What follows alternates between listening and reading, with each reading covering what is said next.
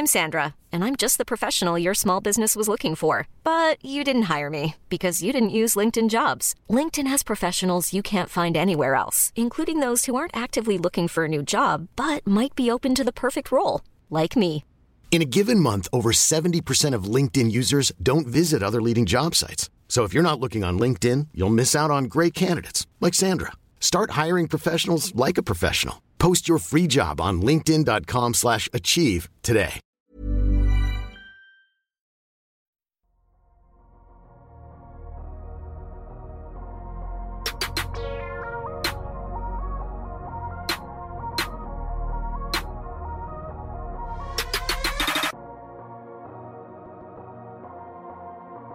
Salut à tous, c'est Adrien, ravi de vous retrouver pour euh, un nouvel épisode du podcast Dunk Hebdo, un podcast sous le signe de la, euh, de la succession, de la transmission euh, de pouvoir. Enfin, est-ce que c'est vraiment le cas? C'est la question centrale qu'on va se poser aujourd'hui.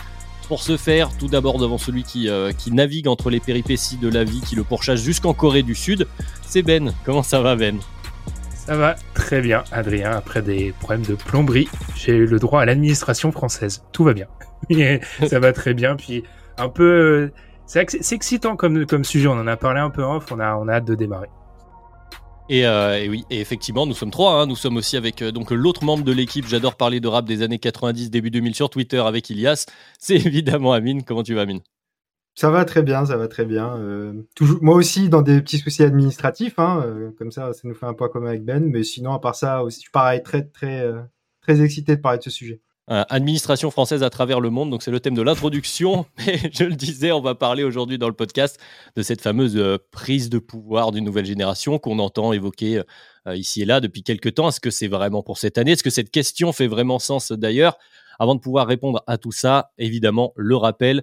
Et on vous remercie de nous écouter euh, sur les applis de podcast, euh, vos- votre appli préférée. Vous pouvez nous retrouver également sur les réseaux sociaux, sur Twitter, on en parlait avec Amine, et également sur YouTube si vous voulez euh, voir nos têtes pendant qu'on parle basket. Et, euh, maintenant que tout est dit, on va faire rapide hein, pour l'introduction. C'est l'heure de marquer la pause traditionnelle. Et on se retrouve pour parler euh, ancienne et nouvelle génération dans ce nouveau podcast de Dunk Hebdo.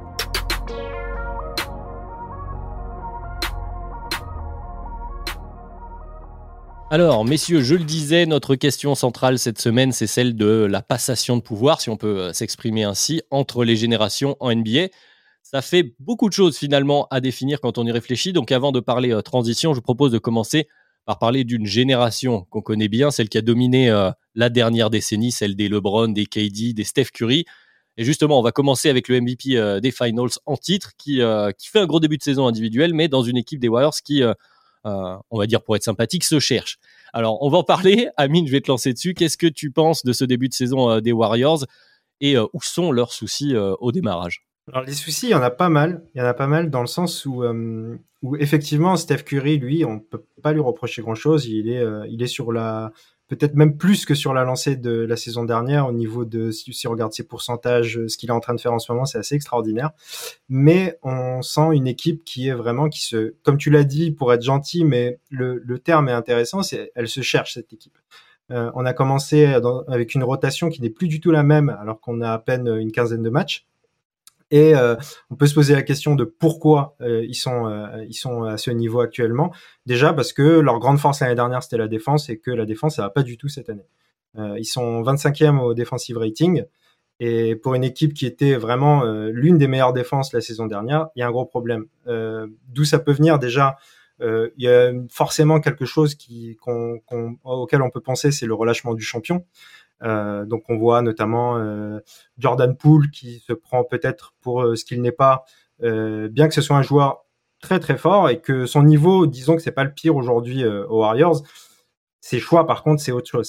C'est un, un peu plus problématique. Ou un Draymond qui est pas encore qui est pas encore au niveau auquel on, on- on peut l'attendre. Néanmoins, avec l'âge et tout, on peut se poser la question est-ce qu'il pourra retrouver ce niveau?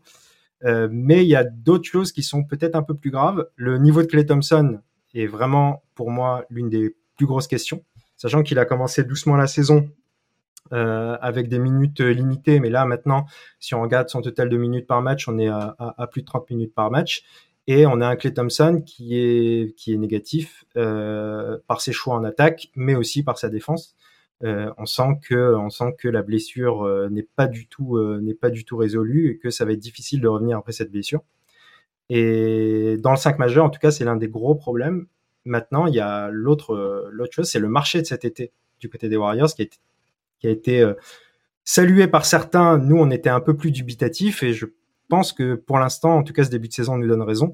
C'est-à-dire que hum, il y a eu des, des joueurs qui n'ont pas été remplacés ou mal remplacés. Je pense à Porter Junior qui, euh, Otto Porter Junior qui jouait 22 minutes par match l'année dernière, Peyton 2 qui en jouait 18 et même euh, Bielissa qui en jouait 16. Et euh, donc les remplacements étaient censés être DiVincenzo pour Peyton et et Jean-Michel Green pour Bielissa, qui apporte beaucoup moins que les, deux autres, euh, notamment dans la défense du, point of attack et, euh, et Autoporter qui est celui qui était peut-être le plus important des trois et qui n'a pas du tout été remplacé. Donc euh, on a eu Kuminga au début qui a, qui a essayé de prendre les minutes et on a vite euh, on a vite changé ça. Et actuellement c'est Anthony Lamb qui euh, a ses minutes euh, sur le poste d'ailier. Donc tout ça, ça n'augure pas grand-chose de bon. J'aimerais juste ligner qu'ils sont aussi cinquième au turnover percentage, donc encore un, gros problème. 23e euh, au rebond. Donc il y a beaucoup de choses. Il y a des stats où ils sont bons, ils, ont la première pace, ils sont euh, premiers aux assists, mais bon, premiers aux assists en étant cinquième au turnover, euh, c'est compliqué. Donc voilà, c'est un début de saison compliqué. On peut imaginer que ça peut s'arranger, mais pour l'instant, c'est quand même très compliqué ce qu'on voit. Ah, donc Amine nous a fait un portrait général de la situation aux Warriors. Ben, je t'ai vu acquiescer plusieurs fois. sur quel point tu as envie d'insister, toi, sur ce début de saison des Warriors? Surtout non, je pense que non, je suis assez, je suis globalement d'accord avec Amine. Je pense que moi, si on part un peu sur le thème des générations, qui est un peu le, fil rouge aujourd'hui, bah c'est un peu l'échec de la l'échec. Allez, je, m'avance peut-être un peu. En tout cas, cette histoire dont on a beaucoup parlé, de la double timeline, de cette idée de vraiment, en fait, assurer la transition de la manière la plus douce possible entre l'ancienne génération et la nouvelle, bah, ce début de saison prouve que c'est vraiment très compliqué. Il y avait déjà eu des voix, euh, dont les nôtres, qui étaient très pessimistes. Quand on voit et quand on voit les joueurs, bah, ça a été cité par Amine. Kuminga, il a un rôle assez fluctuant, mais là, dans la rotation, il n'y est plus vraiment. On va pas parler de Wiseman, mais en Wiseman, tu parlais notamment des rebonds, Amine. Bah, quand Wiseman était sur le terrain, moi, j'étais vraiment choqué de voir un seven footer aussi tendre sur les rebonds. C'est pas la seule chose sur laquelle il est tendre. La pose d'écran aussi il y a une image qui tournait un peu où Stephen Curry c'était contre Orlando, Orlando, je crois, où il attendait un, un écran de, de, de Wiseman et ça n'arrivait pas. Donc il y a vraiment déjà ces hauts choix de draft. Moody aussi, dont on pourrait parler, les hauts choix de draft qui étaient censés dans la double timeline qui ne payent pas et du coup, comme ils étaient programmés pour prendre la relève des role players qui avaient été tellement importants dans le succès des Warriors de la saison dernière, eh bien, il y a un manque. Et pour parler un peu des, sans paraphraser Amine, Clay Thompson va falloir ouvrir le dossier. C'est-à-dire que ce n'est plus le shooter élite élite qu'il était. Euh, j'aime souvent citer un article qui est souvent repris euh, par beaucoup dans la communauté NBA, mais il y a quelques années, le site Nylon Calculus avait étudié les trois points et avait montré qu'il fallait en gros 753 points pour que le pourcentage soit compréhensible, en tout cas qu'il ait du sens. Clé n'a pas 753 points depuis qu'il est revenu de sa blessure, mais sur les euh, un peu plus de 400 qu'il a, euh, j'aurais dû revérifier la stat. Bah, Clé, c'est plus un, c'est un joueur moyen plus à 3 points, donc ça change beaucoup de choses pour eux. Donc globalement, le scénario était parfait la saison dernière, c'est plus compliqué. Là, on voit certaines faiblesses. Bah, tu, l'as rappelé au début de ton intervention et vous, vous le dites tous les deux en, fil rouge derrière, on a cette problématique aux Warriors de transition entre générations, cette fameuse double timeline qu'on avait déjà évoquée entre donc ce, euh, Big Three de la grande épopée, donc évidemment euh, Clay Thompson en fait partie, et euh, la nouvelle génération entre guillemets qui devrait être notamment lead par leur lottery pick, Wiseman en tête et, et, Kuminga derrière. Mais justement, je, vais, je vais te relancer dessus Ben parce qu'on on en parlait entre nous euh, juste avant en off. Ça a été une vraie problématique dans la gestion, notamment de ces, de leurs deux loteries qui sont pas, que les Warriors ont voulu, euh, comment dire, intégrer à leur effectif comme ils intègrent leur euh, fonds de premier tour et leur second tour de draft. Et manifestement, ça ne fonctionne pas comme espéré. Mais moi, il y a une déclat de, pour, pour aller dans ton sens, Adrien, enfin, dans ta question, qui, je pense, dans laquelle, avec laquelle tu seras d'accord. il y a une déclat de Kerr qui m'avait beaucoup marqué il y a quelques temps, qu'il avait dit, il avait dit que ah, la situation de Kuminga est vraiment similaire à celle de Kevin Looney et Jordan Poole, c'est-à-dire qu'en gros, euh, il y avait cette idée qu'il fallait les intégrer petit à petit dans la rotation, etc. Oui, mais non, en fait. Parce que Kevin Looney, c'est un 30e choix de draft en 2015. Un mec comme Jordan Poole, lui aussi qui a pris du temps, c'est un 28e choix de draft. Et encore une fois, Looney arrive à un moment où les Warriors sont au sommet de, du, monde. Enfin, 2015, c'est le début vraiment de très fort côté Warriors. 2019 pour un Jordan Poole. Donc, euh, c'était cette période de transition. Kuminga, c'est un top 5 lycéen qui est pris top 10 à la draft. C'est pas la même mentalité du joueur. Tu comprends que ce joueur-là, il soit en position de se dire, j'ai envie de plus jouer, qui est cette frustration. Et ça sort beaucoup pour Wiseman, moins pour Moody et euh, euh ça sort beaucoup pour Kuminga, moins pour Woody et Wiseman. Mais c'est vrai que dans cette gestion des jeunes joueurs, notamment avec un celui d'un rôle de, pivot comme Wiseman, c'est compliqué d'intégrer un jeune pivot. On le dit souvent dans, dans cette émission, un jeune pivot, ça fait des erreurs. Donc soit tu vis avec, soit si tu as des ambitions comme les Warriors, t'attends qu'il soit prêt sur le terrain. Mais en fait, ça n'arrivera pas. Wiseman a joué trois matchs en universitaire, un peu de saison hockey, saison blanche. C'est sa troisième saison NBA. Il a joué 50 matchs tu peux pas attendre que sur du drop, ils soient capables d'identifier la menace, etc. Ça n'arrivera pas. Donc, en fait, les Warriors, là, ils sont dans une situation, soit faut accepter les, les problèmes de nos jeunes joueurs, soit faut arrêter cette histoire de double timeline. Ça ne peut plus coexister. Pour conclure sur ces Warriors, Amine, je te, redonne la parole une fois s'il y, a, des choses sur lesquelles tu veux revenir, notamment cette attente de production de leur loterie. Est-ce, est-ce qu'on peut vraiment attendre qu'ils produisent à la hauteur, entre guillemets, euh, de, leur, de leur haut choix de draft, alors qu'ils ont, ont une intégration plus proche de, de, celle de joueurs qui mettent plus de temps de, de, fin de premier tour, on va appeler ça comme ça. Ouais, en fait, peut-être que le problème en fait de leur, de leur haut choix de draft, c'est que le, le, plan au début, on l'a bien vu dès le début, ils ont voulu leur donner des minutes à tous les trois et à les responsabiliser tous les trois. Euh, D'où peut-être aussi l'idée qu'ils n'ont pas fait le marché cet été qu'ils auraient dû faire. C'est-à-dire, c'est aussi là que ça les embête. C'est-à-dire que on sait, tous que, que que Moody, ils ont du potentiel. Wiseman, on en est moins sûr, mais euh, on, on, se dit que tout de même, si on travaille bien avec lui, ça peut le faire. Mais si, comme l'a dit Ben, tout simplement, si euh, s'ils n'ont pas des minutes aujourd'hui, qui seront pas bonnes, forcément, il y en aura beaucoup des minutes pas bonnes, bah ils progresseront pas en fait. Et Wiseman, c'est vraiment intéressant parce que, comme l'a dit Ben, il est dans sa troisième année. Donc, euh, très vite, doit se poser la question du contrat qu'il faut donner ou pas donner. Et je vois pas comment les Warriors, actuellement, euh, donnent, le, donnent un contrat à, à, à, Wiseman qui, malgré, malgré le fait qu'il n'est pas montré, ça reste un deuxième choix de draft. On sait comment ça marche maintenant. Il demandera une somme qui sera, euh, il demandera pas le minimum, euh, James Wiseman. Ça, ça c'est sûr et certain. Du coup, euh, du coup, oui, ils sont dans une situation qui est pas la pire parce que d'un autre côté, ils peuvent. Euh, en fait, le, le, le, problème des Warriors, c'est que ils se doivent, surtout en payant autant de salaires, en payant autant de taxes, d'être contender. S'ils ne devaient pas être absolument contender, c'est pas une situation si désagréable que ça. Surtout qu'ils ont un bon management, un bon coach, euh, des bons leaders, mine de rien, et qu'ils pourraient travailler tranquillement. Le problème, c'est que là, ils sont en 7-9, je crois. Euh, ils sont en 7-9, ça, ça passe pas pour euh, Golden State. C'est pas possible en fait.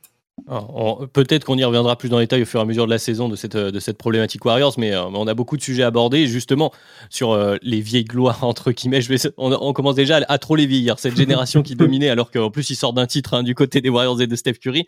Donc, on a la problématique, la problématique de transition de génération, on va dire ça comme ça, du côté des Warriors. Pour les anciens, les anciennes gloires que, que, j'ai citées en intro, qui sont LeBron et KD, on a peut-être une autre problématique qui est plutôt celle du, euh, bah, tu le disais, Amine, qui est aussi un petit peu du côté Warriors, mais du all-in sur euh, euh, le potentiel, sur, euh, ah, comment dire, sur le statut de, de, ces joueurs-là. Donc, on va, je pense qu'on va faire ça rapidement sur, sur ces deux équipes, parce qu'on en a déjà beaucoup parlé en début de saison. Mais donc, Ben, je te lance Nets, Lakers. Est-ce qu'on peut toujours attendre de LeBron, de KD à 35 ans et plus? Une production de niveau bah, grotesque, en fait C'est ça le terme pour ces deux joueurs Non. réponse, rapide, non. On le voit, les, les blessures, euh, lui qui était euh, auparavant l'homme indestructible, les blessures commencent à s'accumuler. Puis globalement, on y reviendra peut-être un, peu plus tard. Moi, c'est aussi la, la, construction et je trouve la manière de construire ces équipes qui est un peu datée en fait. Le, leur logiciel est plus, euh, le logiciel n'a pas été mis à jour. C'est-à-dire que LeBron dans son approche qui est très année 2010, je trouve, de Big Three. Alors, les Big Three ont toujours existé. J'avais fait un thread sur ça, sur Twitter un jour. C'est la conception qu'ils ont du Big Three. C'est-à-dire, on met trois stars qui prennent 90% du cap et le reste, bon, bah, on va découvrir euh, des, mecs euh, minimum, etc. Ça ne marche pas et c'est un peu, c'est illustré de manière assez extrême avec ces Lakers. On se posait la question un jour, on avait le débat, sur un groupe WhatsApp, je vous avais demandé, ou je l'avais demandé à Tom aussi euh, en off la semaine dernière. Enfin, si tu retires les trois meilleurs joueurs de chaque équipe, c'est le pire effectif NBA en fait en termes de role player pur, celui des Lakers.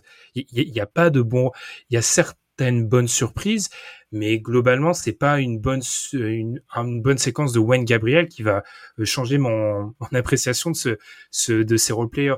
Côté Nets, je sais que t'en parlais, Amine, je vais, je vais te laisser enchaîner là-dessus, Amine, mais c'est moins dramatique, ils sont pas loin en fait. Tu vois qu'il y a certaines certaines pièces intéressantes.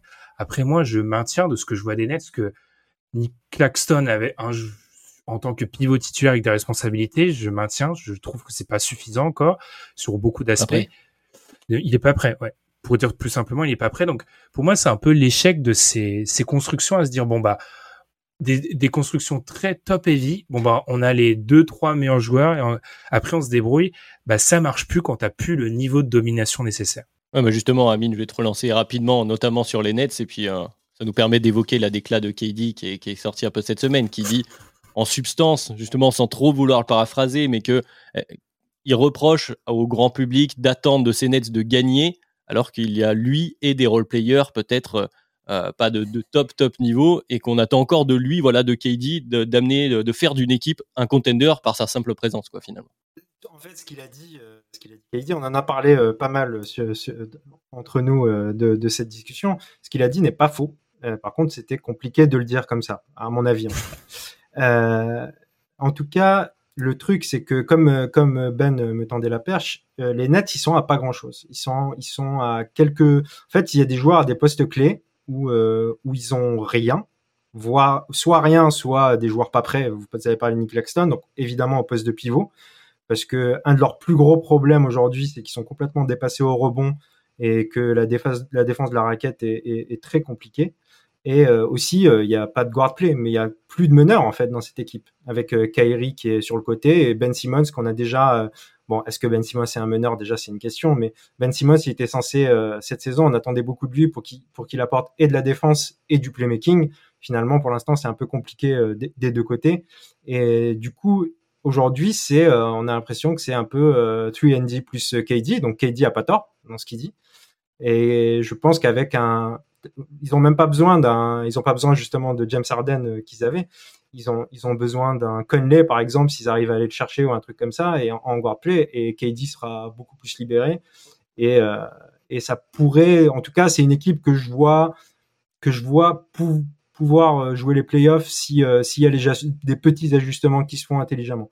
Les Lakers, c'est plus compliqué, comme l'a dit Ben. C'est une équipe euh, qui est toujours mal construite et qui, en plus, j'ai l'impression, n'est pas très bien coachée. Pas seulement mal, mal, construite, elle est pas très bien coachée en plus. Parce que quand on joue avec la troisième troisième pace de la ligue avec avec LeBron James et avec avec Anthony Davis, ça me paraît déjà un, un peu problématique. Donc il y a plusieurs problématiques, on l'a vu, qui sont un peu différentes ici et là, mais voilà, ces équipes qu'on évoque en surface pour ce début de podcast, que c'est pas le, le, point central, mais ça nous permet de voir. Voilà, c'est une, une première partie. On, va être très scolaire comme ça. On va faire une, dissertation aujourd'hui. Mais voilà, maintenant qu'on a évoqué en surface les problématiques des euh, alors ancienne gloire, toujours le mot ancien qui est un peu galvaudé, mais je vais continuer comme ça tout au long du podcast, donc habituez-vous. Euh, donc les problématiques de voilà de ces KD, LeBron, Curry dans un autre style, mais avec le Big Three des Warriors, mais en tout cas KD, LeBron qui étaient ces joueurs pendant pendant pratiquement une décennie. Euh, il suffisait de le mettre dans une équipe et automatiquement, on la voyait contender, en tout cas euh, pas loin d'aller au moins en finale de, conférence.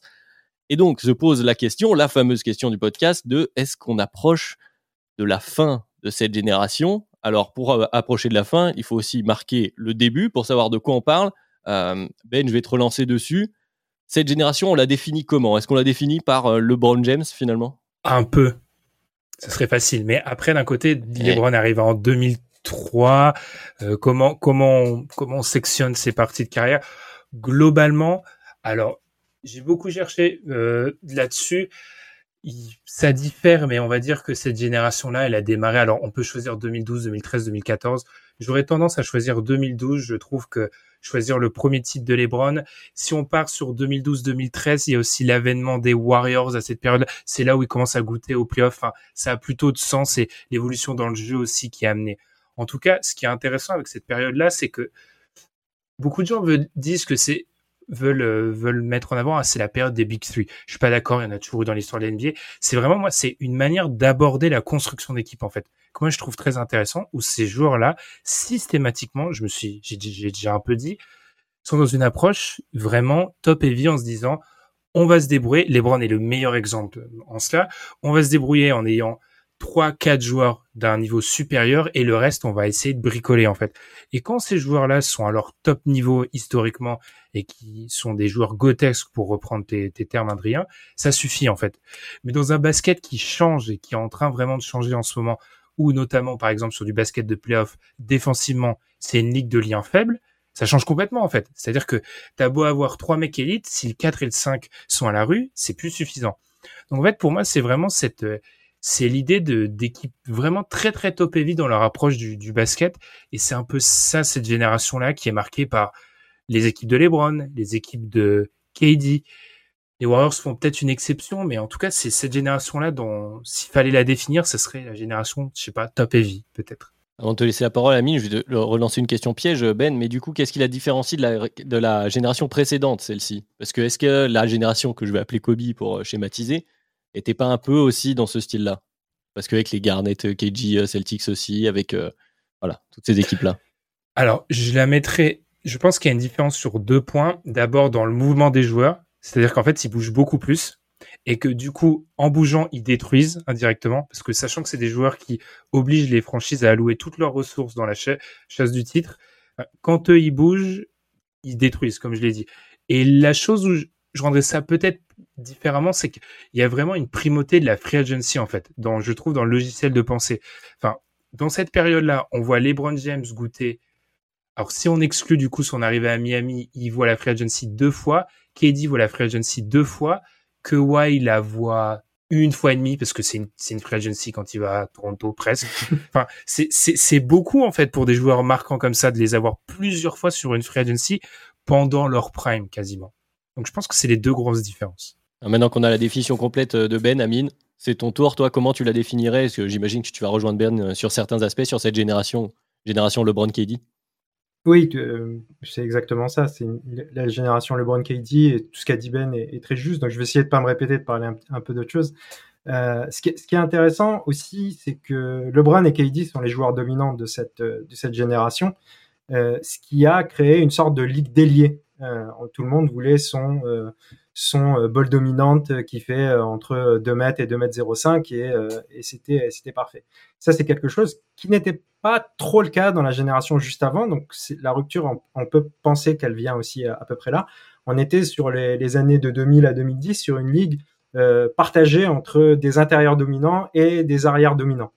entre Shaq et Duncan, Shaq est encore là dans, pas mal là dans les années 2000, euh, Duncan, euh, Kevin Garnett, et puis de l'autre côté, Kobe, Dwayne Wade, euh, une ribambelle d'arrière. On cherchait son Michael, c'était l'époque où on a cherché son Michael Jordan, Iverson, etc. Et donc il y a eu cette période déliée, et j'ai l'impression que justement, pour essayer de faire peut-être un petit peu une transition, qu'on pourrait revenir vers une ligue un peu intérieure, arrière, qui se partage un peu le, truc, parce que dans la nouvelle génération, n'y a pas trop d'intérieur, mais disons que dans la génération intermédiaire, les trois joueurs dominants de la génération intermédiaire, euh, à savoir Giannis, Jokic, Embiid, sont des intérieurs. Pour moi, Giannis est un intérieur. Et, et derrière, dans la toute nouvelle génération, on le voit aujourd'hui, euh, les, les, les Doncic, les euh, Booker, les euh, Shea Alexander, les Donovan Mitchell, tout ça, on a vraiment, euh, vous aviez fait un podcast sur les arrières il n'y a pas longtemps, est-ce qu'on va pas revenir justement à cette dominance, euh, cette dominante qui était, euh, qui était là un petit peu dans les années 2000 et après, il y a, y a, une exception de cette ligue déliée, c'est Steph Curry, c'est le troisième larron, mhm. effectivement. Mais comme tu l'as dit, Ben, c'est peut-être un cas un peu particulier avec une équipe, certes, basée sur un top 3, mais qui n'est moins basée sur la free agency. C'est un peu l'exception qui confirme la règle, mais qui aussi génère cette transition parce que euh, vous avez parlé de quand est-ce qu'on définit, quand est-ce qu'on passe d'une génération à une autre. Alors tu l'as dit Ben, pour toi 2011, 2012, c'est cette période un peu, cette période un peu de flou là. On a la, la Lean Sanity, le, le, titre de MVP de Derrick Rose la avant. Sanity. Il a oui, placé non, mais le parce que- titre MVP de Derrick Rose. Incroyable, bravo Adrien. Eh oui, bien sûr. Non, mais parce que je me suis intéressé, parce que là, on parle surtout basket, mais je me suis aussi un peu intéressé à la vision globale et donc à la, à la vente des maillots. Et c'est assez intéressant de voir cette euh, suite. Donc en 2010, c'est Kobe qui vend le plus encore, donc le Kobe, Lakers, etc., suivi de LeBron, euh, KG, etc. Et en fait, 2011, on retrouve LeBron, ça y est, LeBron à Miami. Comme tu l'as dit, c'est son arrivée à Miami, donc effectivement, ça crée l'événement. Il passe devant Kobe qui est encore là. Et 2012, ça devient n'importe quoi, puisque c'est Derrick Rose, Jeremy Lin qui sont aux deux premières places, devant Kobe, LeBron, puis Carmelo aussi, évidemment euh, qui, euh, une fois qu'il arrive au Knicks, euh, vend, beaucoup de maillots. Mais voilà, on a ces espèces de périodes de transition un peu incertaines où on retrouve des joueurs entre eux. On savait à peu près que LeBron James allait prendre le pouvoir, entre guillemets, qu'on allait venir à cette ligue déliée, mais il y a quand même ce petit moment de flottement, et c'est ce que tu venais d'évoquer, Amine, c'est pour ça que j'en parle, c'est que là, on, est, on reste sur quatre saisons de MVP d'intérieur, hein, parce que donc Janis euh, et Nikola Jokic, et on se pose la question euh, de est-ce que la nouvelle génération serait pas plus une ligne euh, à nouveau une ligue euh, une ligue de guard? Donc justement c'est la question qu'on allait se, se poser derrière. Je te relance dessus Euh, Amine est-ce que toi tu vois dans cette nouvelle génération alors peut-être pas le LeBron James puisque là on est quand même en fait on sort quand même d'une décennie avec deux, deux mecs donc LeBron KD mais aussi euh, euh, Steph Curry qui a changé le jeu euh, NBA à sa manière. Trois gars qui marquent l'histoire de la NBA le mar- marquent l'histoire du jeu en NBA à quoi va ressembler la nouvelle? Est-ce qu'il y a un gars qui peut euh, être ce nouveau euh, LeBron, KD, Curry? J'en sais rien. Moi, pour, moi, on, on s'est déjà posé cette question avant. On avait du mal à répondre. Et puis, euh, en y réfléchissant, je me dis quand même, il y en a un. Mais est-ce qu'il va l'être? On on sait pas de toute manière. Mais il y en a un, c'est Luka Doncic. C'est évident. C'est-à-dire le joueur qui peut, qui peut atteindre ce niveau où on se dira, c'est le numéro un et il n'y a pas de, y a pas de, de à se poser. C'est, c'est Luka. Maintenant, euh, il a déjà prouvé beaucoup de choses. En fait, là où on voit que c'est un joueur vraiment différent, c'est que dès sa première saison, on a compris en fait. Sa saison rookie, on comprend que c'est un joueur différent. Ce qui n'est pas tout à fait le cas avec tous les tous les joueurs qu'on- dont on va parler de cette nouvelle génération. Luca, tout de suite, on le savait que c'est un joueur qui allait euh, qui allait faire ce qu'il ce qu'il sait faire pendant euh, pendant 15 ans à NBA. Maintenant, euh, ça va dépendre pas mal de, de sa franchise et de lui ce qu'il va décider, parce que pour l'instant, le meilleur joueur avec qui euh, avec qui Doncic a joué euh, depuis 4 ans, c'est probablement Jalen Brunson, et que avec Jalen Brunson, il fait quand même finale de conf, donc euh, c'est pas rien en fait. Et si si on se rappelle des débuts de LeBron, on peut se dire qu'il y a vraiment un lien de filiation entre les deux et que peut-être la ligue sera dominée par Luka Doncic et qui sera le porte-étendard de, cette nouvelle génération. La parole est à, est à l'équipe Yannis Antetokounmpo, euh, qui peut-être ressemble, est-ce qui ressemble en tout cas là sur ces dernières saisons le plus à euh, un joueur où on se dit bon, peu importe où on le met, tout de suite l'équipe devient compétitive. Ben, défends-moi le, me- le meilleur joueur de l'NBA. Comment le défendre Allez écouter le, le DH20 où une certaine personne présente ici, j'ai enfin réussi à le placer, euh, ne l'a pas mis, ne l'a pas mis numéro un. Je vais, je vais un peu contourner la question, mais je vais, je vais retomber là-dessus. Je suis d'accord pour dire que peut-être que on, on va retomber sur une, une ligue d'arrière, mais pour moi, en fait, c'est la conséquence. Alors je, là, je fais des références très anciennes. J'avais écrit un article sur ça il y a peut-être sept ans, peut-être maintenant. Il- on a un gros Oui. problème avec les arrières, c'est que il y a eu une période de vache maigre totale au milieu des années 2010 en fait. Et pour moi en fait, si les jeunes arrières porteurs de balles arrivent très rapidement à s'imposer, c'est parce que entre à la serpe entre 2013 et 2017, il y a trop peu de bons joueurs. Et surtout parce que 2017, il y a Mitchell Fox, cette fameuse draft qui devait révolutionner le poste de meneur par exemple, draft très intéressante. Markel Fultz n'a pas marché, Frank Nilikina n'a pas eu l'impact que l'on espérait, Lonzo Ball aussi. Et finalement, c'est euh, Fox, Denis, euh, Smith non plus. Finalement, c'est D'Aaron Fox qui est le meilleur meneur des trois potentiellement en 2022. Ça, fallait, fallait vraiment le parier au début. Mais quand on regarde 2013, 2014, 2015, 2016, si c'est le retour des intérieurs, c'est aussi l'échec total des arrières. Enfin, c'est qui le meilleur arrière drafté sur ces quatre dernières années? C'est D'Angelo Russell. Enfin, sans lui faire d'in- d'injure, c'est faible sur une période de quatre ans.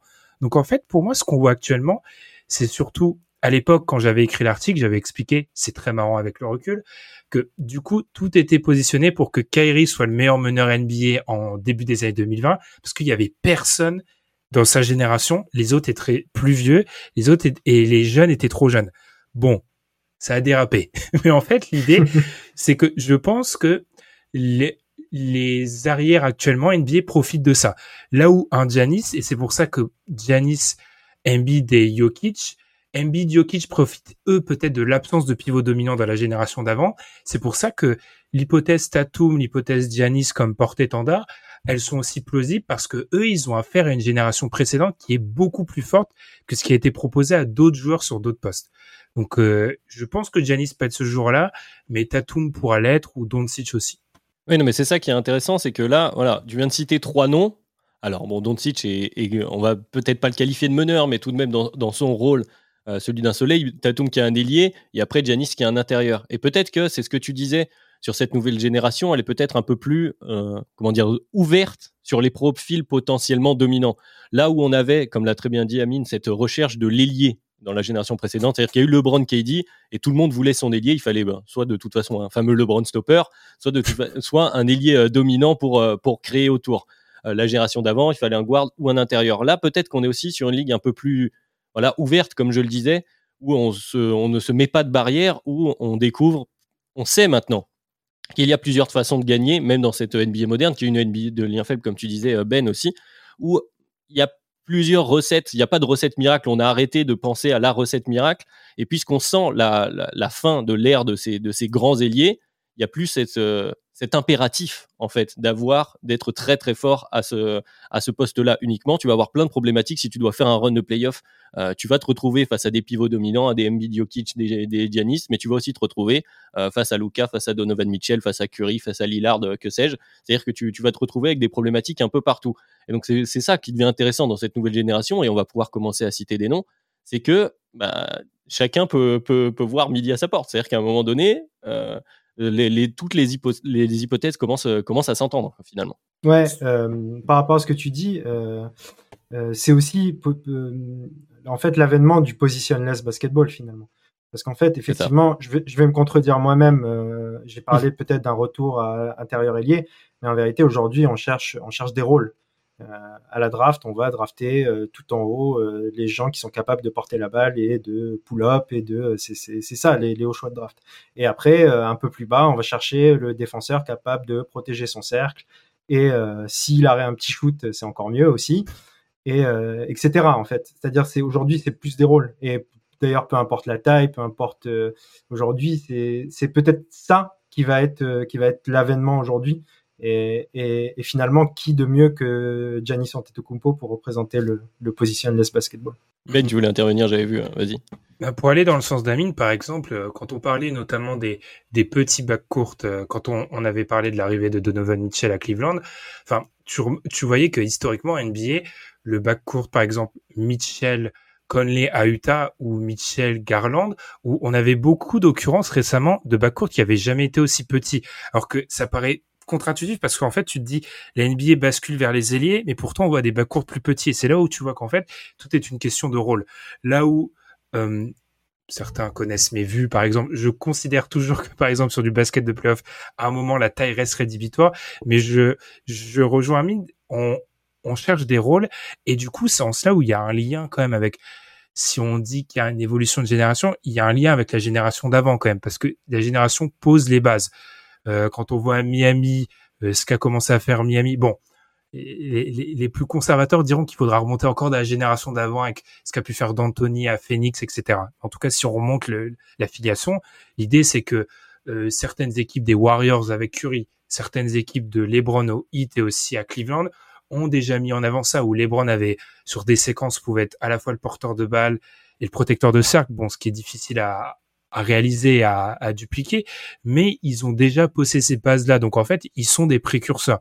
Rien que l'idée d'avoir le l'ailier porteur de balle qui a une charge offensive aussi importante, ça s'applique pas aux générations précédentes en fait. Donc il y a déjà, ils posent déjà les jalons, je pense, dans les années 2010. Ça nous rajoute des billes à cette théorie qu'on finira peut-être par développer un peu plus longuement dans un podcast de des rôles qui sont en train de supplanter les positions classiques. Et ça revient à ce qu'on disait sur les, sur oui, il y avait une ligue dominante d'arrière et de pivot avant, puis ensuite d'ailier. En fait, maintenant, la question ne se pose plus du tout. C'est euh, dans la prochaine génération, est-ce qu'on aura une ligue de soleil euh, offensif, des Lucas, des Trey, des, des Mitchell Est-ce qu'on aura euh, voilà, enfin, quel rôle va, va, va prendre le pas sur les autres? Qui sait qu'il y, a une, qu'il y a une marge d'avance?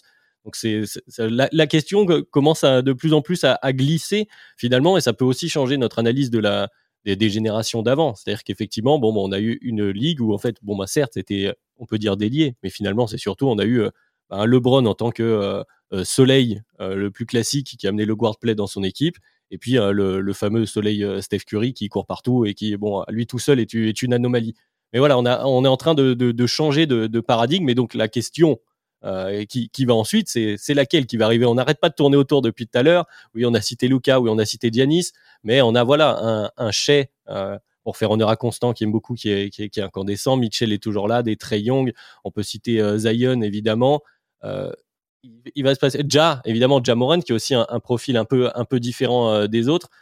Bon, est-ce qu'ils sont vraiment, je vais vous la poser direct maintenant cette question, est-ce qu'ils sont vraiment en train de prendre le pouvoir dès cette saison, Amine? Est-ce que ça y est, c'est maintenant, c'est eux qui prennent le pouvoir En fait, la question est de savoir si, euh, si euh, c'est quoi prendre le pouvoir finalement. Eh oui. Parce que parce, que prendre le pouvoir d'un point de vue d'un point de vue montrer qu'on est très très fort, comme effectivement, je pense que le meilleur exemple sur ce début de saison, c'est chez Gilius Alexander c'est le cas, oui. Euh, moi, j'adore ce joueur. Euh, j'adore ce joueur depuis le début, depuis qu'il n'est pas, il est pas au niveau auquel il est actuellement. Et là, ce qu'il est en train de montrer, c'est incandescent. Il a un usage qui est quasiment celui de, de Doncic et il montre des choses tout aussi intéressantes.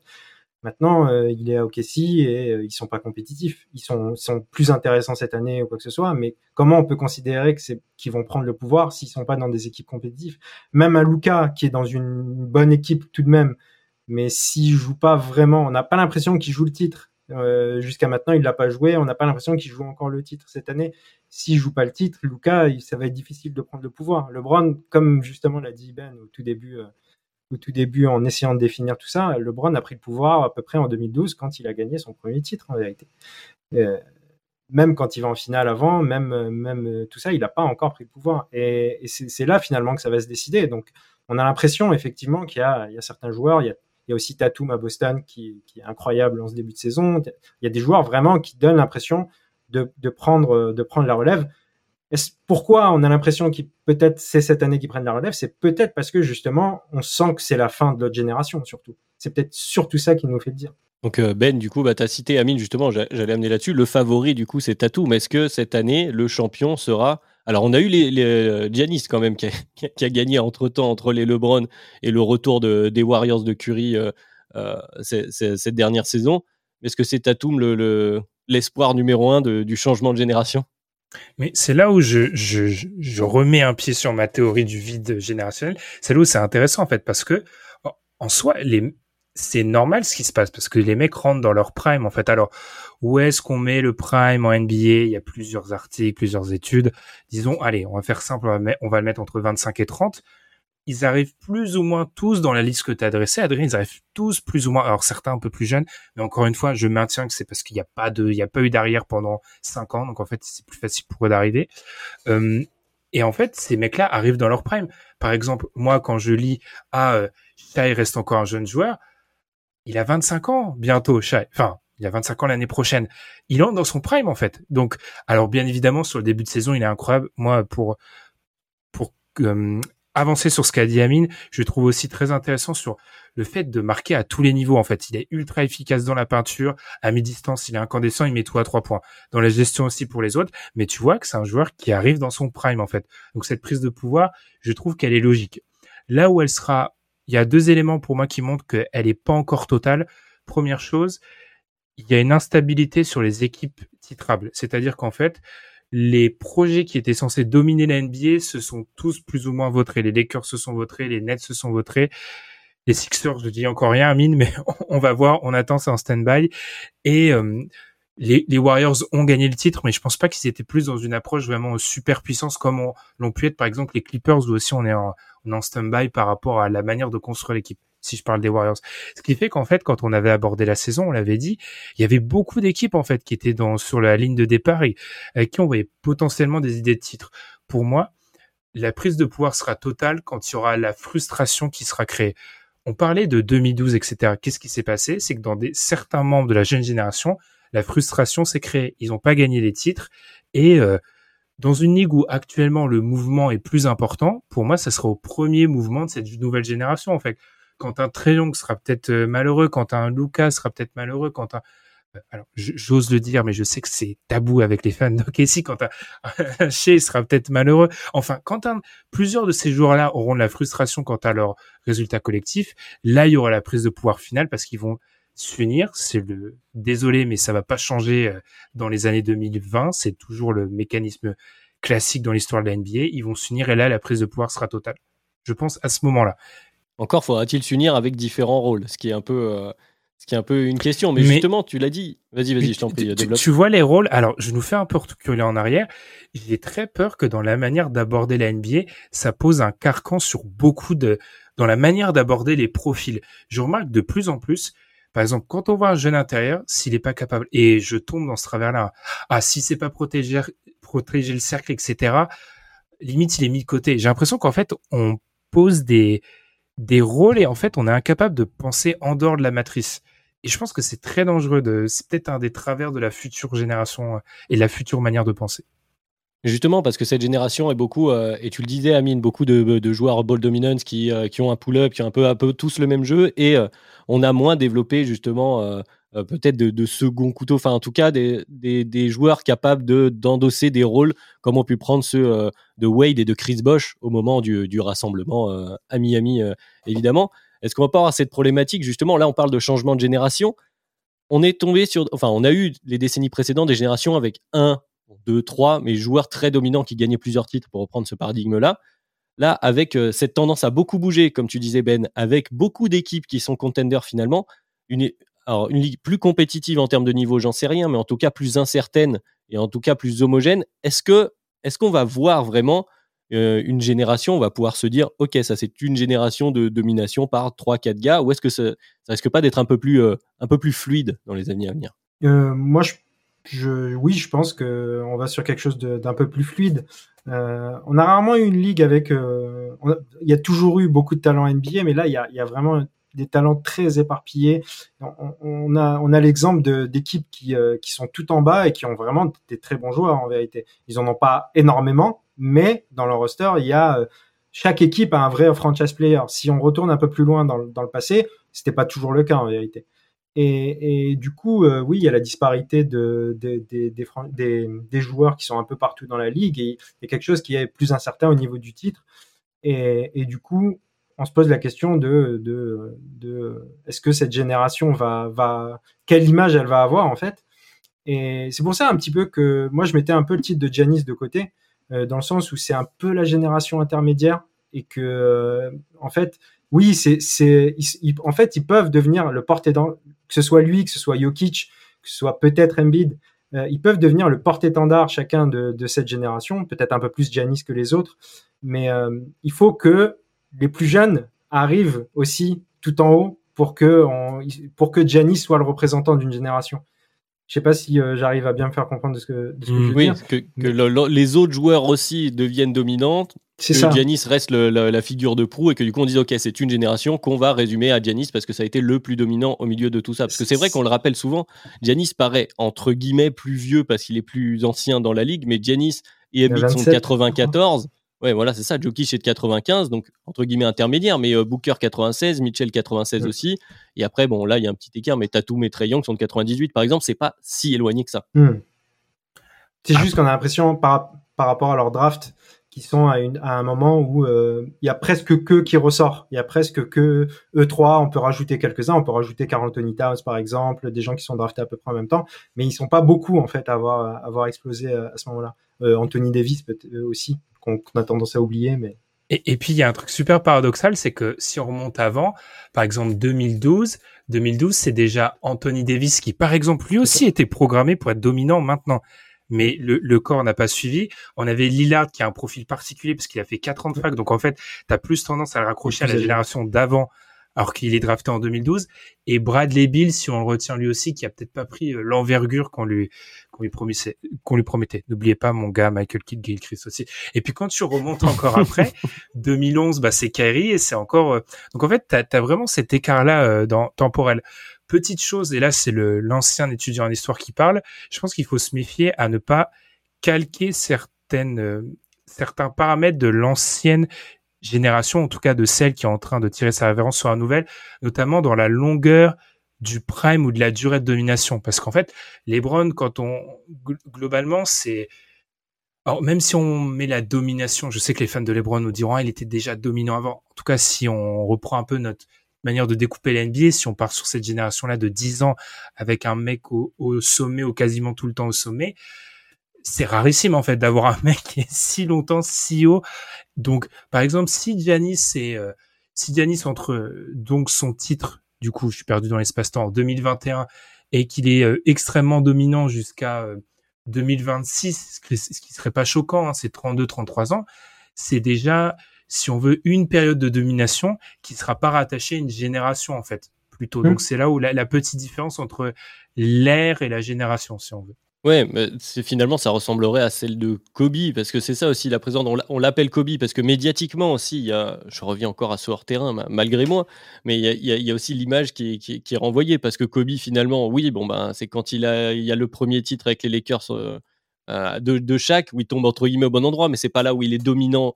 Où il est le plus dominant et là où on le retrouve le plus fort avec cette image de, joueur ultra compétitif, c'est plutôt au moment où les Lakers sont peut-être un peu moins forts d'ailleurs après euh, après l'ère euh, gazole, hein, je vais appeler ça comme ça, du côté des Lakers, mais ça fait un laps de temps qui est un peu comparable euh, à cette génération. Et avant ça, eh ben, tu as Michael Jordan. C'est pour ça on, a ce prisme. Tu le dis, Ben, il faut faire attention. Mais en même temps, on a été habitué. C'est-à-dire qu'on a, pris, on a pris 10 ans de Michael Jordan, 10 ans de.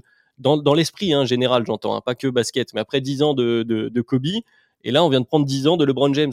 Donc au bout d'un moment, on se dit, bon, bah, qui c'est qui va tout taper pendant 10 ans? On est obligé de se poser cette question. Enfin, c'est très compliqué de s'éloigner de ça. Sachant en plus que c'est très intéressant ce que tu as dit parce que moi, je, toi, tu compares à, Kobe. Moi, je, compare aussi à la courte période de Shaq où il est tout seul justement. C'est-à-dire justement sur ses premiers titres avec Kobe, euh, Shaq, c'est il est difficile à raccorder à une génération parce qu'il commence, euh, il y, a le, il y a le premier retour de Jordan. On le pense entre deux quoi. C'est ça. Et il est entre, il est entre deux. Et du coup, euh, déjà qu'il y a des comparatifs de domination entre, entre Shaq et Giannis, il y a aussi une, un peu une comparative d'avoir dominé sur une période où c'était un peu un entre-deux. Euh, euh, Shaq, c'est le dominant du tout début des années 2000. Il n'y a, pas trop de doute là-dessus. Et ensuite, il a laissé, euh, il a laissé euh, Kobe et, beaucoup d'arrière prendre le relais. Et les Spurs aussi. Oui, c'est vrai que les Spurs, on peut faire le parallèle peut-être un mm. peu, un peu Warriors avec cette construction. Bon, il y a, quand même un, côté chanceux avec. Mais, mais, effectivement, est-ce que du coup Giannis peut être le, le, chaque nouvelle génération ou est-ce qu'on peut pas lui souhaiter quand même d'être dominant un peu plus longtemps, Ben, comme tu l'as dit avec euh, quand même cette évolution NBA. Est-ce que est-ce qu'on y voit une limite à Giannis ou est-ce que quand même ça reste le porte-étendard a priori? Je pense qu'il est le, porte-étendard pour l'instant. Après, c'est vrai que puis il y a un côté euh, pour aller peut-être plus loin et encore une fois difficile de pas citer le nom de Kyrie Irving. Il y a un côté esthétique toujours. Euh, dans cette espèce de porte-étendard en fait où je pense que Giannis dans le jeu qu'il a enfin moi quand on voit certains commentaires sur Twitter sur toujours Giannis en 2022 enfin c'est euh, notamment sur son jeu ou sa manière de jouer, on voit bien qu'il sera le joueur dominant est rarement fait rarement l'unanimité, mais il y a ce côté stylistique qui est très important et c'est là où un Luca pourra pouvoir être important. Après, moi, la question qui me titille, n'empêche, c'est que euh, même si la NBA se veut internationale, euh, les joueurs qu'on cite, ils sont tous internationaux en fait. Enfin, la, la possibilité Janis, il y a la génération Embiid et il y a Luca. Donc, à voir si. Et Victor et, Victor aussi. Est-ce que ça serait pas Victor en fait du coup? Le, mec qui va tout taper pendant dix ans. Bon, on lui souhaite, mais euh, du coup à voir s'il y a pas aussi un, je sais pas, je vais pas appeler, ça un réflexe patriotique du côté des Américains, mais en tout cas à voir s'il y a pas aussi euh, cette idée de euh, beaucoup parle, en parle hein, de l'expansion de la NBA. Est-ce que c'est pas aussi sur le fait que le trône sera partagé entre plusieurs, comment dire, entre plusieurs joueurs euh, internationaux. Sachant que la notion de trône, désolé de tout casser, mais à part à deux périodes très précises dans l'histoire et à des très courtes périodes, je trouve qu'elle a pas de sens dans l'histoire de la NBA. En fait, c'est rare d'avoir un mec qui flotte au-dessus de, au-dessus de la mêlée, en fait. mais c'est le contre-coup de ce qu'est la NBA, du storytelling, et c'est aussi une des raisons qui, ils font qu'on aime, euh, on aime cette ligue. Mais effectivement, mhm. en plus, le dernier, son surnom, c'est le roi. Donc on est vraiment totalement dans la métaphore. Tu peux la filer jusqu'au bout. Mais tu l'as dit, en termes d'esthétique, peut-être que, peut-être que ça joue. Bon, LeBron était pas forcément celui qui était le plus apprécié esthétiquement, même si bon, il y a les, les, contres et les dunks très impressionnants qui, ont aidé. Mais c'est mhm. vrai que si on parle juste d'esthétique et de, ce point de vue extérieur, comme le, rappelait aussi Amine, c'était le cas avant, c'est peut-être un peu plus léger en termes de génération. On peut même séparer LeBron et Curry, par exemple. On a eu LeBron à un moment donné et on est passé dans une ligue de, fans de Stephen Curry. sur ces dernières années. on le voit beaucoup avec aussi l'évolution dans le jeu. Et avant, c'est pareil. Tu as dit, il y a eu le Shaq début 2000, puis après, il y a eu un moment, c'était Iverson, parce que ben, justement, le style, et puis le style vestimentaire aussi en dehors, Tim Duncan, malgré tout, les Spurs n'ont jamais marqué autant. C'est après coup qu'on s'est un peu dit, euh, où les esthètes du basket, justement, se sont positionnés contre, euh, contre ceux qui étaient un peu trop showtime, etc. Mais voilà, peut-être que du coup, parler en génération fait moins sens finalement si on regarde un peu plus dans le détail, où c'est juste bah, des styles à des moments et ça, fluctue plus vite et c'est des périodes beaucoup plus courtes. Ça rejoint le, encore une fois, ça rejoint le mouvement des joueurs, ça rejoint ce qu'on avait dit dans l'épisode on avait parlé avec, euh, avec Madiane des, fenêtres de titres qui se raccourcissent. Enfin, maintenant qu'elles se raccourcissent, quand as deux ans et que tu dois deux voire trois, quand, pour en gros paraphraser, mais allez l'écouter parce que c'est plus, plus d'une heure où on explique que c'est, ça de manière un peu plus euh, compliquée. Bah, comme tu es toujours obligé de renouveler, euh, je pense qu'on va aussi et c'est déjà un mouvement qui a commencé, je pense, dans la génération précédente. Pour définir l'ère, c'est intéressant, tu vois, qu'on parle de génération et qu'on cite que des individus, là où on aurait fait un podcast il y a, il y a 30 ans, on aurait fait une émission de radio, on aurait parlé d'équipe, en fait. Et c'est aussi, je pense, la continuation de, je sais pas si c'est une individualisation, mais en tout cas, on va parler des, des personnes. Par exemple, tu vois, on parle de LeBron, alors qu'on aurait pu parler des, du Heat, des Cavs et des, des Lakers, en fait. Et je pense que ce mouvement-là va pas s'arrêter, en fait. Beaucoup estiment que la fin de cette génération-là, la fin de LeBron, euh, KD, un peu Kawhi, c'est aussi la fin du mouvement incessant de d'équipe. Moi, je n'y crois pas. Je, je, crois que ça va continuer et qu'en fait, les mecs qui sont en train de prendre le pouvoir sont trop tôt dans leur processus pour encore être dans ce genre de réflexion et mm. qu'encore une fois, l'absence de génération au milieu fait que, sachant qu'en plus, ceux du milieu, ce sont des internationaux qui sont tombés dans des situations intéressantes. Il y en a aucun qui a un haut choix de draft. Le seul qui a un haut choix de draft, Embiid, a connu un début de saison, début de carrière difficile. Donc, c'est des mecs qui ont été patients avec le destin. Bah, en fait, tout fait, tout fait en sorte qu'il n'y ait pas de mouvement, en fait. Donc, je pense que le mouvement s'arrêtera pas. Je sais pas si c'est très clair ce que je suis en train de dire, mais ça va un peu vite dans ma tête. Bah, disons que le terme de dynastie, Amine, je vais, t'amener, tu as, beaucoup acquiescé, je pense que tu as aussi des choses à dire dessus, c'est que le, terme de dynastie maintenant représente plus des joueurs que des équipes, là où en plus, euh, bah, justement, tu n'es même pas obligé de remonter à il y a 30 ans, mais il n'y a pas si longtemps, on parlait des Lakers, des Celtics, des Bulls, des Knicks, de, qui vous voulez. Là maintenant, effectivement, on est, c'est des sujets qui sont en tâche de fond presque, c'est vraiment les individus avant tout. Oui, c'est ça. C'est ce qui me fait penser que on va peut-être, euh, comme on l'a dit par rapport à, la possibilité du titre qui paraît un peu fluctuante et surtout les fenêtres du titre qui sont courtes, euh, j'ai l'impression que là, euh, en tout cas sur les prochaines années, j'ai du mal à croire qu'on aura une dynastie justement. On va être sur quelque chose qui est euh, une équipe va gagner le titre, deux trois autres vont tout faire pour se renforcer pour gagner le titre. Il y en a une qui va y arriver, etc. On a l'impression que quand on voit un peu comment les équipes s'organisent aujourd'hui, si ça marche pas au bout de 2-3 ans, on a l'impression que ça ça marchera pas en fait. Euh, je, suis bien placé pour le savoir parce que j'ai une équipe qui commence à me faire croire ça. Et, et mais vraiment, quand tu vois ça, en fait, tu te dis bon bah en fait, il n'y a pas 36 000 solutions.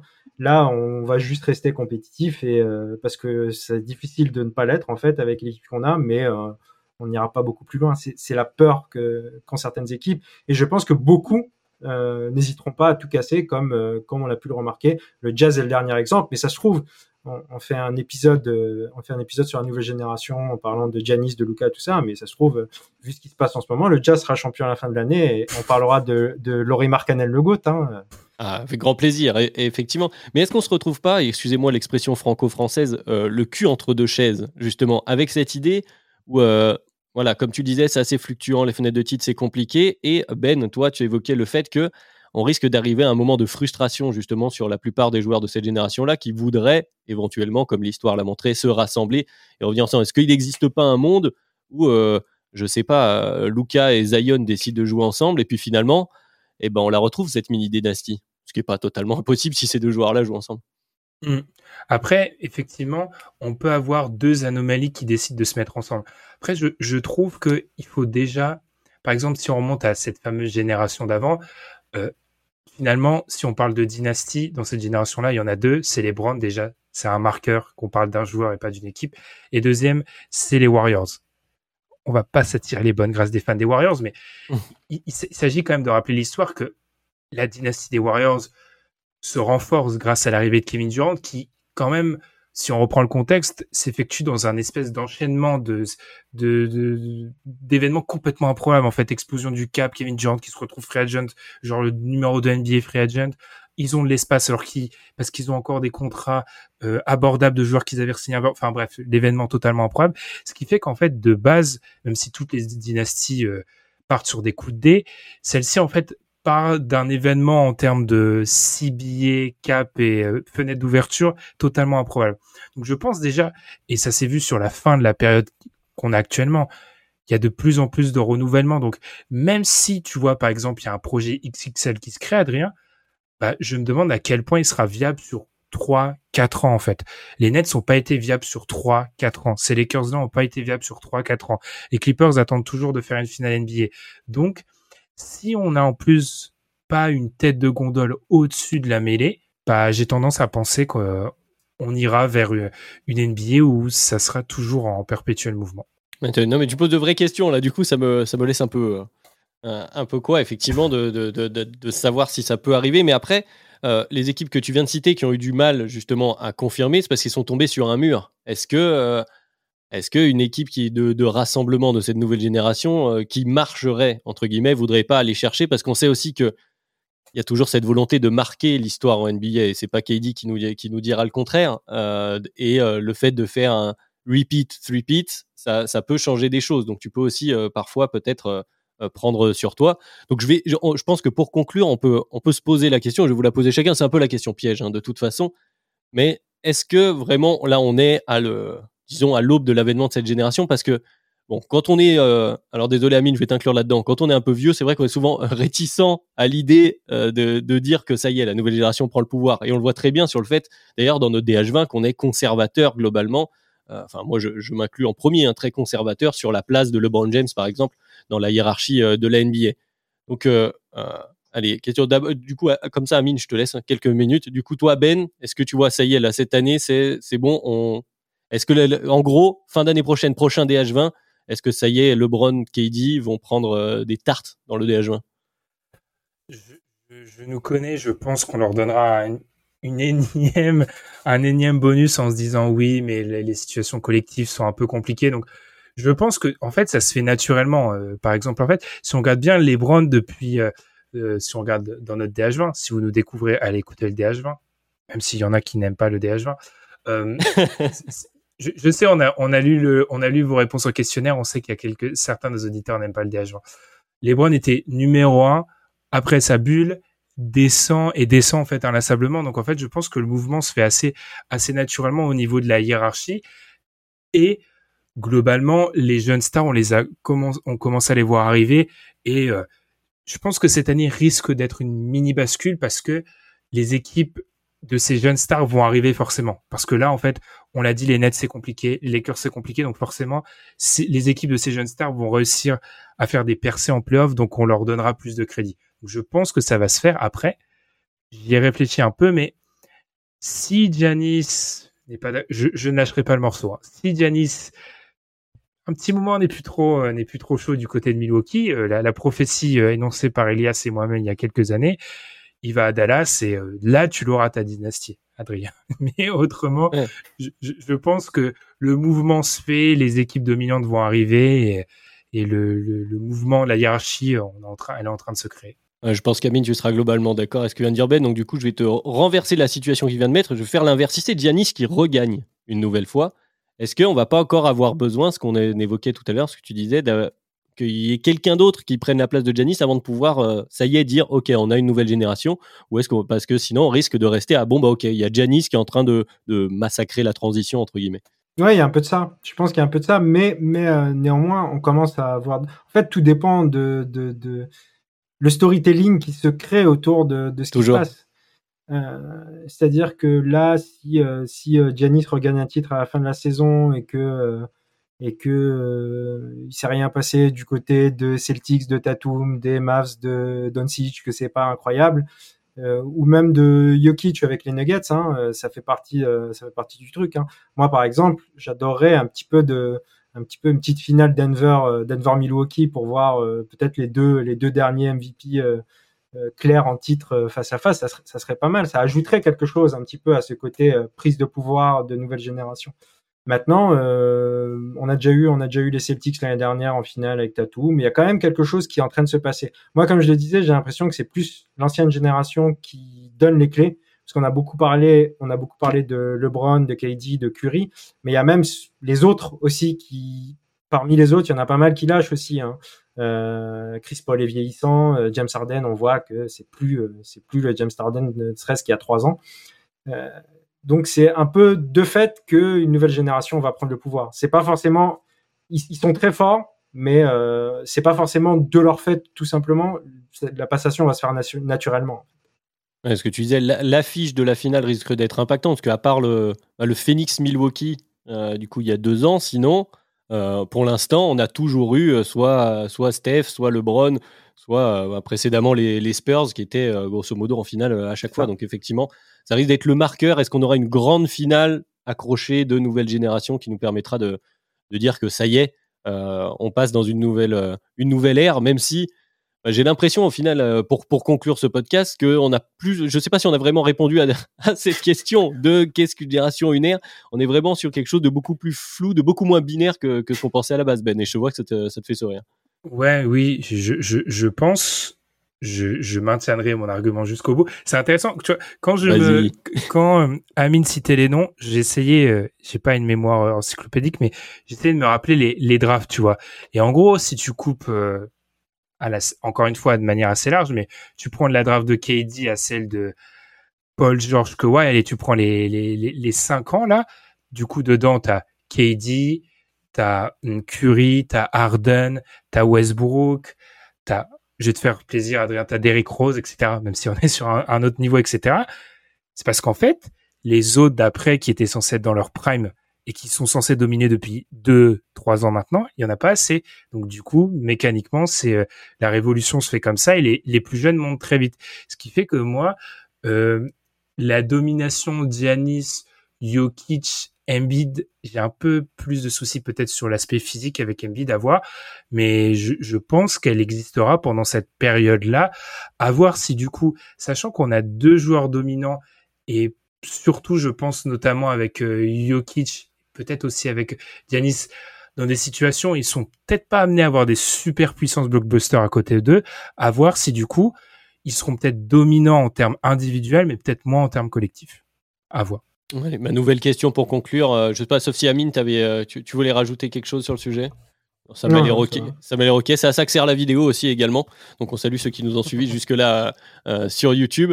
Ça nous permet de conclure voilà pratiquement dans, dans les temps, dans l'heure, le podcast de cette semaine. Alors vraiment un sujet assez large. Comme je l'ai dit, il y a beaucoup beaucoup de questions qui se posent. On aimerait bien avoir vos avis hein, d'ailleurs à, ce sujet-là. J'imagine qu'en termes de génération, donnez-nous aussi votre âge avec si vous commentez, si vous nous envoyez des messages sur Twitter. Je suis très curieux de savoir la, la, la perception de la domination NBA selon euh, à quel moment c'est mis à regarder la NBA. Euh, je pense qu'on n'a on a, pas tous la même.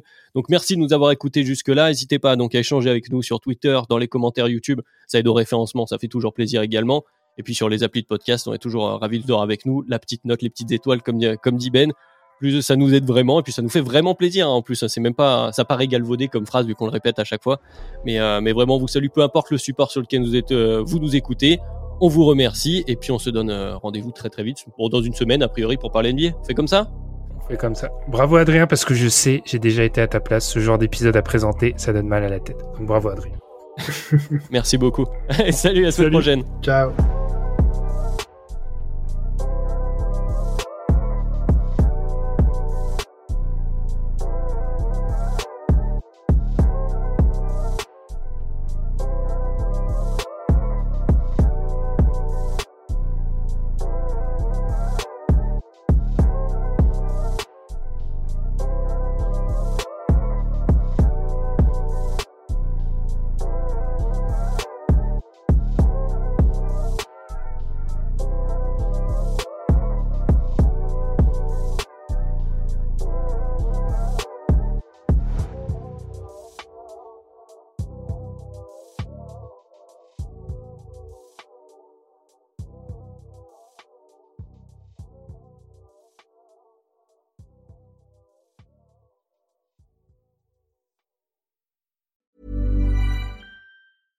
Selling a little or a lot?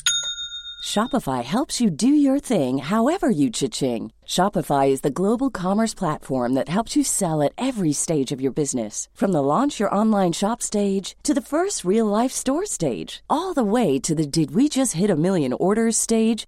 Shopify is there to help you grow. Shopify helps you turn browsers into buyers with the internet's best converting checkout. 36% better on average compared to other leading commerce platforms because businesses that grow grow with Shopify. Get a $1 per month trial period at shopify.com/work. shopify.com/work.